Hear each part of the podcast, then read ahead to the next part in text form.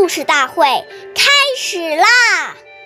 每晚十点，关注《中华少儿故事大会》，一起成为更好的讲述人。用人物须明求，上不问即为偷。想要使用别人的东西时，必须当面向人家提出请求，以便征得别人的同意。假如不问一声就拿走，这就是偷窃。岁月易流逝，故事永流传。大家好，我是中华少儿故事大会讲述人张冰雨。今天我给大家讲的故事是《扎德的信义》第四十集。宋朝时，扎德有一天和仆人挑着礼物去拜访远房的亲戚。中午时分，他和仆人都饿了，路上一时又找找不到吃饭的地方，又没带午饭，怎么办呢？仆人建议从送人的礼物中拿些食物吃。扎德说道：“这怎么能行？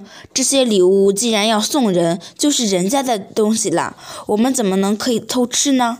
结果两个人只好饿着肚子赶路。扎德把送人的礼物当成人家的东西，不随便处理。那么借用别人的东西时，就更要征得主人的同意了。岁月易流逝，故事永流传。今天的故事已为大家讲完，下面有请故事大会导师王老师为我们解析这段小故事。掌声有请。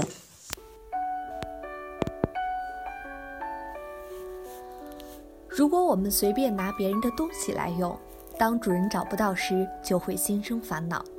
很多的争执冲突，就是因为这些小节没有注意到而产生的。还有一些人出于好奇心，经常去翻别人的抽屉、柜子等，看看有什么东西。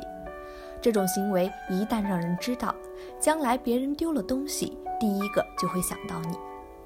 所以，不该我们拿的或用的，连动都不要动，以免招惹没有必要的嫌疑，给自己带来没有必要的麻烦。我们不要因为这些小事而亏欠了德行。感谢您的收听。下期节目我们再会，我是刘老师。想参加故事大会的朋友，请关注我们的微信公众号“微库全拼八六六九幺二五九”。